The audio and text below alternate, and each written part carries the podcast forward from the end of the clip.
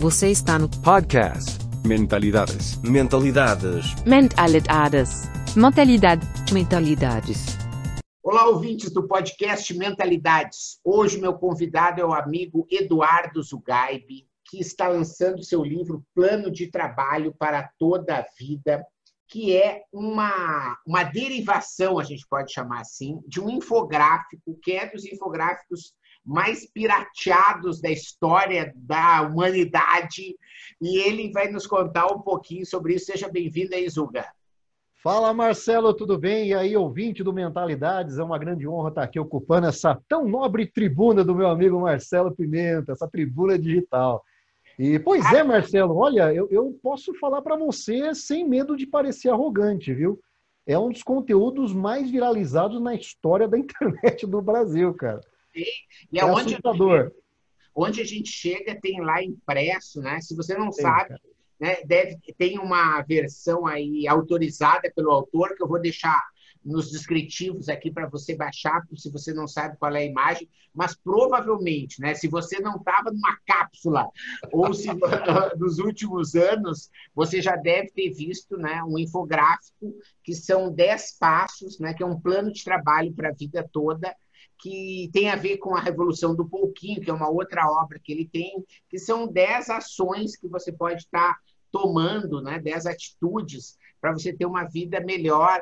E eu queria, uh, Zuga, saber, isso foram assim, essas dez. Você chegou e no momento eram oito, teve um momento que eram onze. Como é que elas surgiram? Assim? Vamos lá na origem, então. Bom, vamos, vamos primeiro na mãe né, desse livro, né, que é a Revolução do Pouquinho que é um livro que foi lançado em 2014 e é um livro que se transformou até em metodologia de desenvolvimento organizacional. Né? Parte do meu trabalho é nas organizações, ajudando na consolidação da cultura organizacional a partir de um mapeamento de atitudes que a gente realiza dentro da empresa, é, mapeando, identificando, nomeando e criando modelos para que é, os valores da organização se tornem percebidos, não apenas dentro, como fora da empresa também. Enfim, o livro foi lançado em 2014 e quando foi 2000, final de 2015, eu fiz uma mensagem de fim de ano pensando 10 atitudes ali, que na verdade já não era, né? na verdade assim, foi, já era uma trilha de atitudes que eu já vinha trabalhando, é, dentro do modelo de, da metodologia, que são trilhas de atitudes, né, que a gente combina e recombina. E ali nós pensamos 10 atitudes para formar uma trilha chamada Trilha da Excelência Pessoal. E eu escrevi uma mensagem de final de ano baseado nessas 10 atitudes, 10 virtudes, enfim, 10 soft skills, 10 competências, chame do que você quiser. Né? É, é, e aí, Marcelo, eu publiquei esse texto, que é o texto que tem na matriz gráfica, e para minha surpresa, o negócio ganhou uma escala assustadora. Né? É, é logo em seguida, eu comecei a perceber viralizações assim, aos centenas de milhares é, de páginas, assim, que infelizmente tem como hábito é, olha aí que legal. Só o pessoal entrar, né? Olha a quantidade de imagens. Dessas imagens aqui, Zuga, essa aqui foi você que fez, não Essa foi? eu que fiz, mas já piratearam ela, pode ver. A que eu fiz é que está do lado. Você vê que tem a identificação no meio. E aí pegaram ela e tiraram aqui, tá? Essas outras é... todas aí que vocês, quem está vendo o vídeo, todas as outras são adaptações livres. O cara tudo, pega cara, o conteúdo. Tudo. E, e, o que é complicado é que se isso fosse citado, vamos ver essa aqui, ó. Cadê o nome do Eduardo Zugaib? Não tem. Não e tem. assim, Marcelo, essa, essa, por exemplo, nem me incomoda, tá? Como profissional de desenvolvimento, né? Essa aí nem me incomoda. Essa aí foi feita pela Fiesp, para você ter uma ideia. Então, é, e assim, agora, por exemplo, o que me incomoda é quando vai, sobe um pouco mais aí. Por exemplo, isso aí, quando a pessoa pega a marca dela e coloca para tentar se apropriar do algoritmo que isso cria naturalmente, entendeu? É, por exemplo, aqui, ó, essa pretinha aí do Angel aí, sabe? Essa azulzinha, que é uma das mais antigas, que está bem no meio da tela, que é inclusive de uma empresa que nós estamos movendo um processo judicial, porque foi, é uma das responsáveis por, por, por fazer a maior viralização, usar isso comercialmente, usar isso como anúncio, usar isso é, é, modelando uma convenção de vendas, imprimir brindes, enfim, o cara se apropriou da coisa de um jeito assustador, né? Então, uma das empresas aí está vendo um processo judicial sendo movido, porém a questão de direito autoral no Brasil é uma coisa um tanto quanto imatura ainda, né? É uma luta árdua, é uma luta árdua e bastante cansativa. Mas assim, cara, a coisa ganhou uma escala assustadora, né? É, e, olha, nesses quatro anos, isso foi 2000 e final de 2015, praticamente indo para cinco anos, é, se eu contar para você, cara, isso aí já deve estar na ordem dos milhares de milhões de compartilhamento.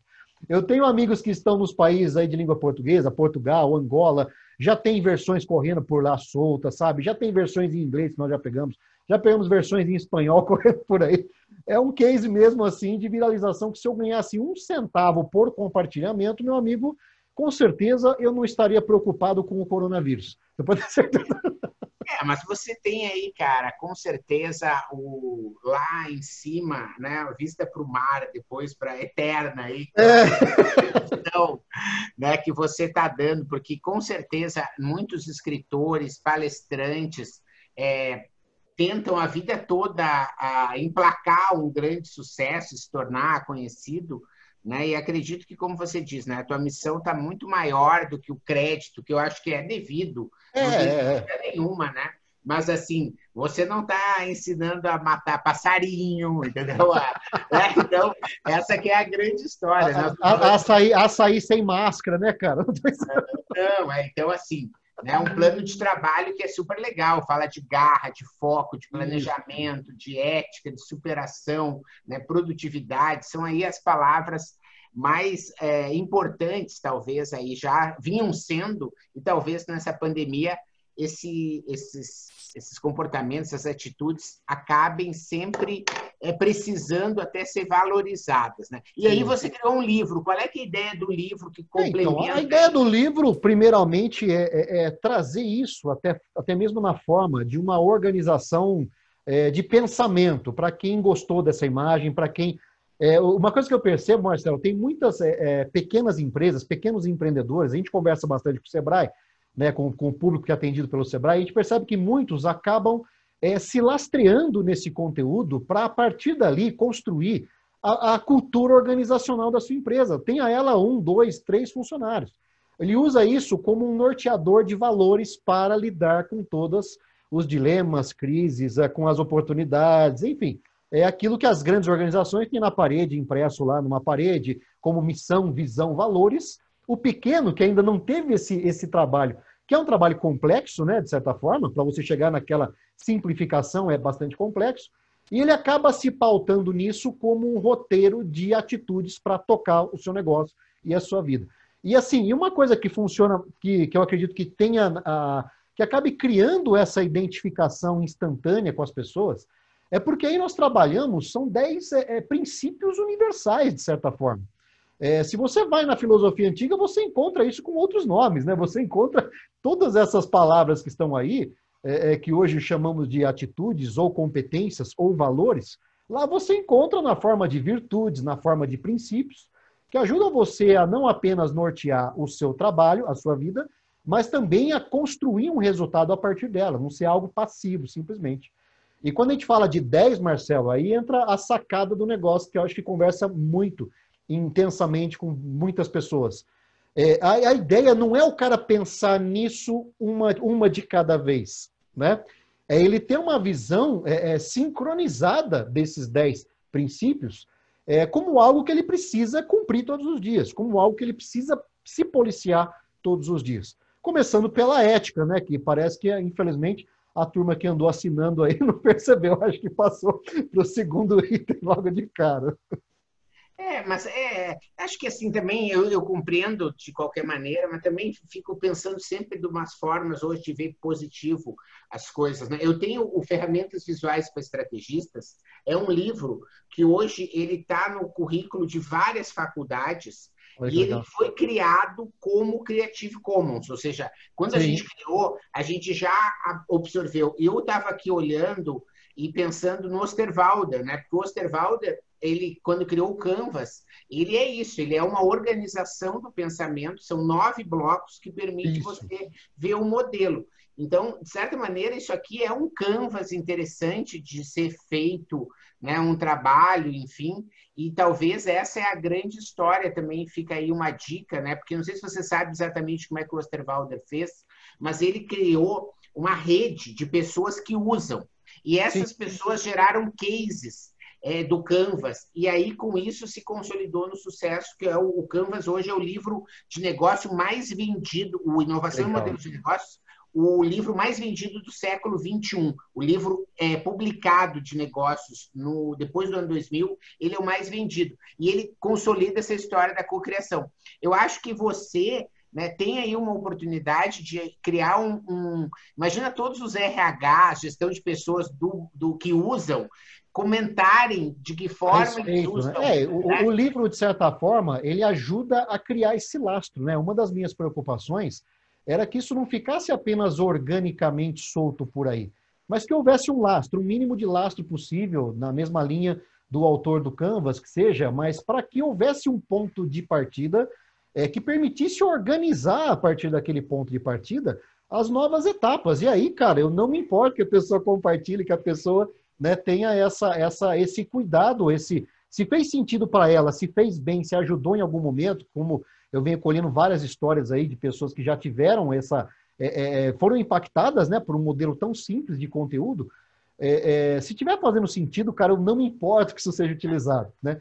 Mas é, é, é complicado, por exemplo, quando aparece alguém dizendo que criou o Canvas, né? Não, é, mas por isso que é legal depois você analisar se você não deve criar uma versão Creative Commons para resolver isso. Né, Perfeito, né, excelente dica. Excelente que dica. as pessoas se apropriem.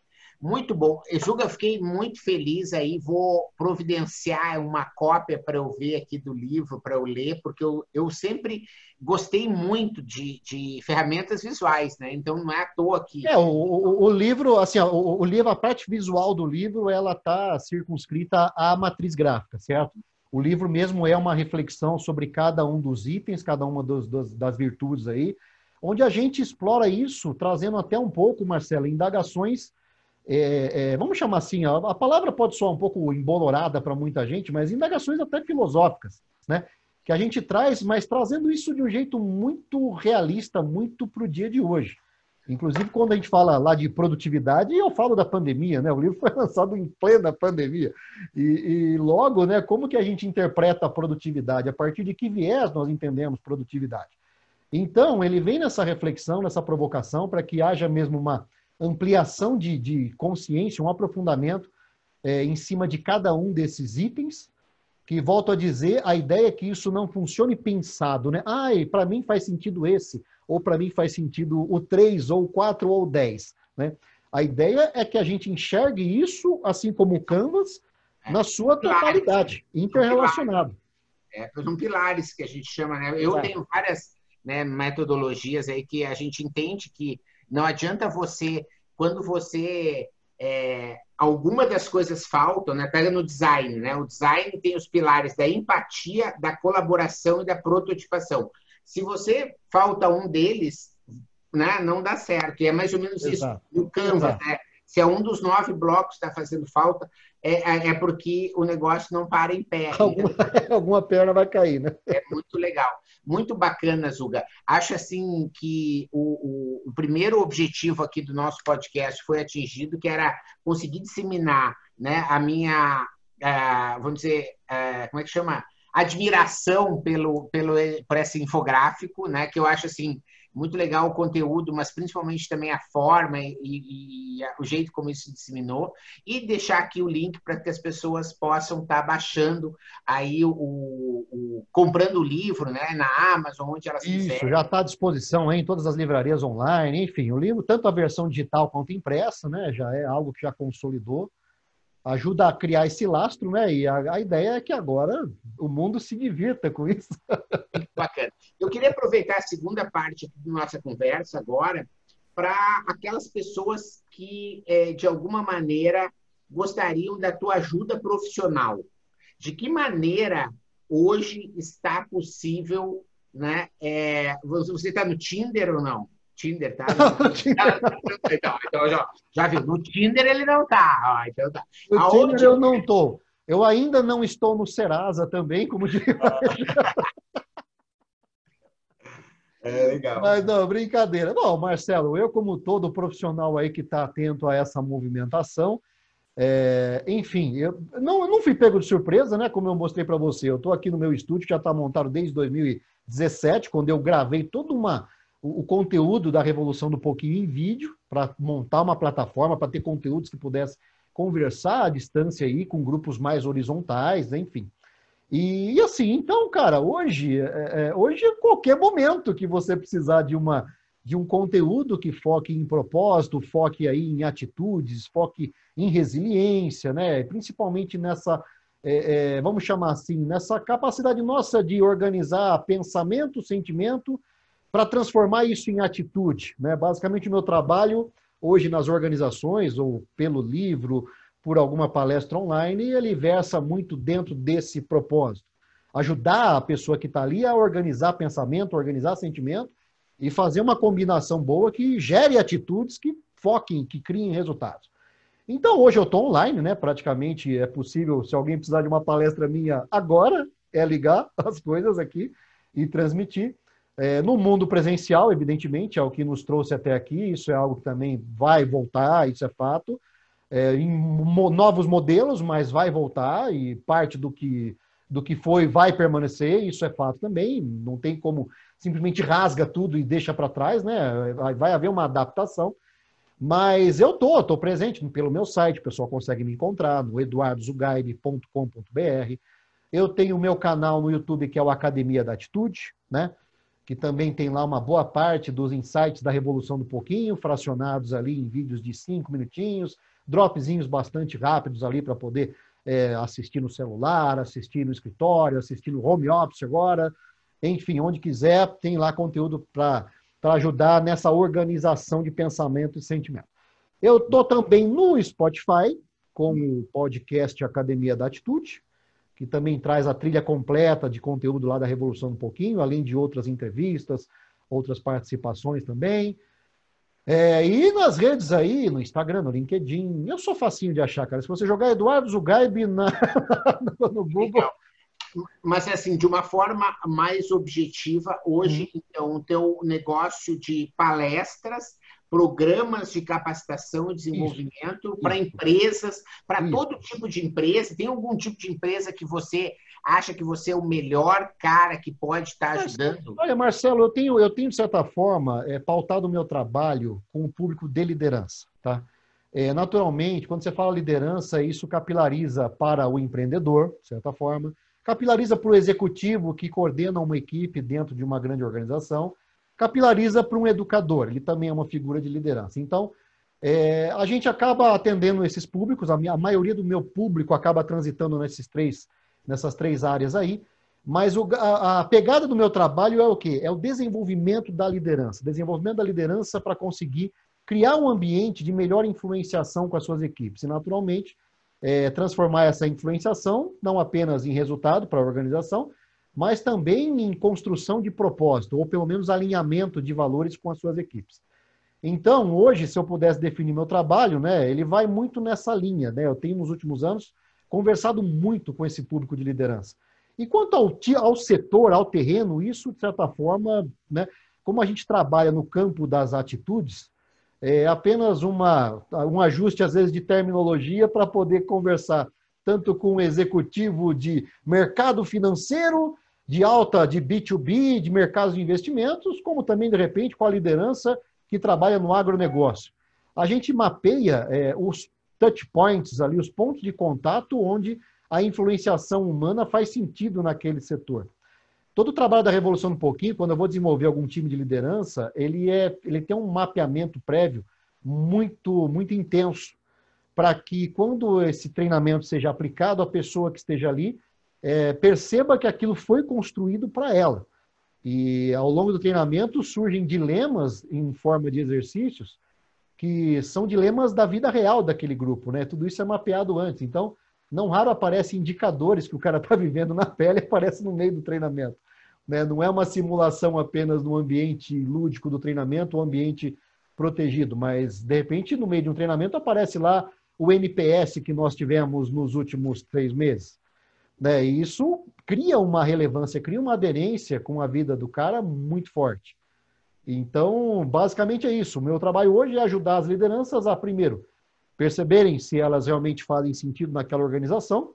E o curioso é que muitas vezes a gente, num treinamento, acaba tirando pessoas da toca, né? Pessoas que às vezes estão dentro da organização é, de um jeito até meio desconectado, divergente dos valores, é, não alinhado com a cultura organizacional e, naturalmente, em algum momento, isso acaba criando vieses de resultados ruins.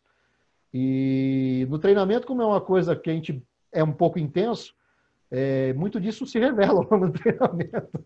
E, e, é bacana, porque às vezes o pessoal termina um treinamento, duas semanas depois, alguém que estava lá meio nem lá nem cá, chega e pede demissão. E aí a pessoa vem e te pergunta, poxa, mas o cara pediu demissão? Eu falei, pois é, que bom. Menos mal, né? Que bom que ele pediu demissão. Como é que estava a performance dele? Estava legal? Estava alinhado? Quanto que já foi feito aqui para tentar trazer para o alinhamento? Né? Houve alguma convergência? Não. Então, fizemos um grande favor para ele e principalmente para você, né? Porque quando não há essa congruência, o resultado naturalmente acaba embicando. Não tem por onde.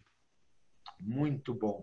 Zuga, olha, obrigado aí pelo seu tempo, né, para o nosso papo aqui bastante objetivo.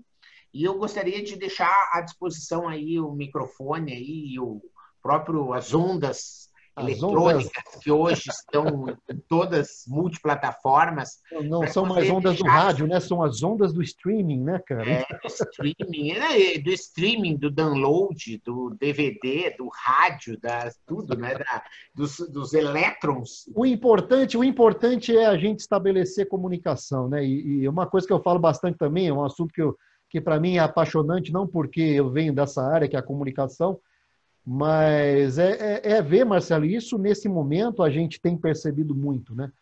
É, toda, o que as ferramentas de comunicação, o que a tecnologia de comunicação evoluiu nos últimos 10 anos é uma coisa assim assustadora. Haja vista isso que nós estamos fazendo aqui, que era algo completamente impensável há 5, 10 anos atrás, né? É, é, porém, você pega um grupo de WhatsApp da família, por exemplo, né? algo que é feito em tese para poder reunir a família, aí você percebe que a comunicação enquanto comportamento, enquanto atitude, ou seja, aquilo que diz respeito ao fator humano, ao software da comunicação, não mais o hardware, ainda há muito que evoluir, né? E acho que grande, um dos grandes aprendizados que as organizações estão tendo hoje com essa questão do trabalho remoto está sendo exatamente esse. Perceber essa vulnerabilidade né, no, na empatia, no olhar o outro com uma visão mais desarmada. Então eu acredito que eu acredito que não vai ser o mundo não vai ficar um, um mar de rosas depois, porque nós estamos sofrendo coletivamente. Eu acho que falta muito ainda para isso. Mas algum aprendizado dessa experiência remota vai ficar, principalmente nessa capacidade de perceber as pessoas de um jeito é, vulnerável, né? Perceber as pessoas de um jeito desarmado, vulnerável, perceber as pessoas por trás do crachá, que muitas vezes as protege dentro da, da, sede, da sede física da organização. E eu acho que isso vai criar uma humanização maior que talvez é, traga um pouco a comunicação enquanto comportamento, alinhando-se um pouco mais com a comunicação enquanto tecnologia. É, a maioria dos problemas nas organizações, quando você faz uma pesquisa, um mapeamento de campo, eles invariavelmente derivam de problemas de comunicação durante a execução dos projetos. Né? O cara tem planejamento, o cara tem verbo, o cara tem cliente, o cara tem colaborador, o cara tem prazo, o cara tem tudo a favor. Mas na execução, a comunicação, em algum momento, bota tudo a perder. Então, eu acho que isso está obrigando a gente a um exercício de empatia muito grande. Que eu acho que esse talvez seja um dos grandes saldos positivos. Quando voltarmos para o ambiente presencial, aqueles que voltarem, porque muitas empresas já perceberam que não vale a pena, pela própria característica do negócio. Mas quando voltarem, eu acredito que voltarão dentro de um olhar mais empático, mais humano, mais é, é, é compreensivo em relação à diversidade que compõe o time, mais agregador, né, mais colaborativo, palavra que é muito bonita na boca de muito palestrante, muito treinador por aí, mas que nós sabemos que na, no ambiente corporativo, às vezes, nem sempre é seguido com toda essa, essa esse romantismo que a palavra evoca. E, enfim, eu acho que esse talvez seja um saldo que eu, eu aposto que vai acontecer, Marcelo. Tomara, é uma boa aposta aí, otimista. Que bom, Ju. Muito bom ter você aqui com a gente. Muito obrigado aí você que nos deu a sua atenção. é isso, para mim é uma honra, meu amigo. Você tem aí os links do Eduardo Zugaibe para você seguir esse fera. E semana que vem a gente está de volta. Valeu, obrigado. Valeu, pessoal. Tudo de bom. Turbine sua mente com conteúdo de qualidade sobre inovação, criatividade, empreendedorismo, negócios e educação. Ideias originais do professor Marcelo Pimenta. Acesse o blog mentalidades.com.br para mais textos, vídeos e outros episódios.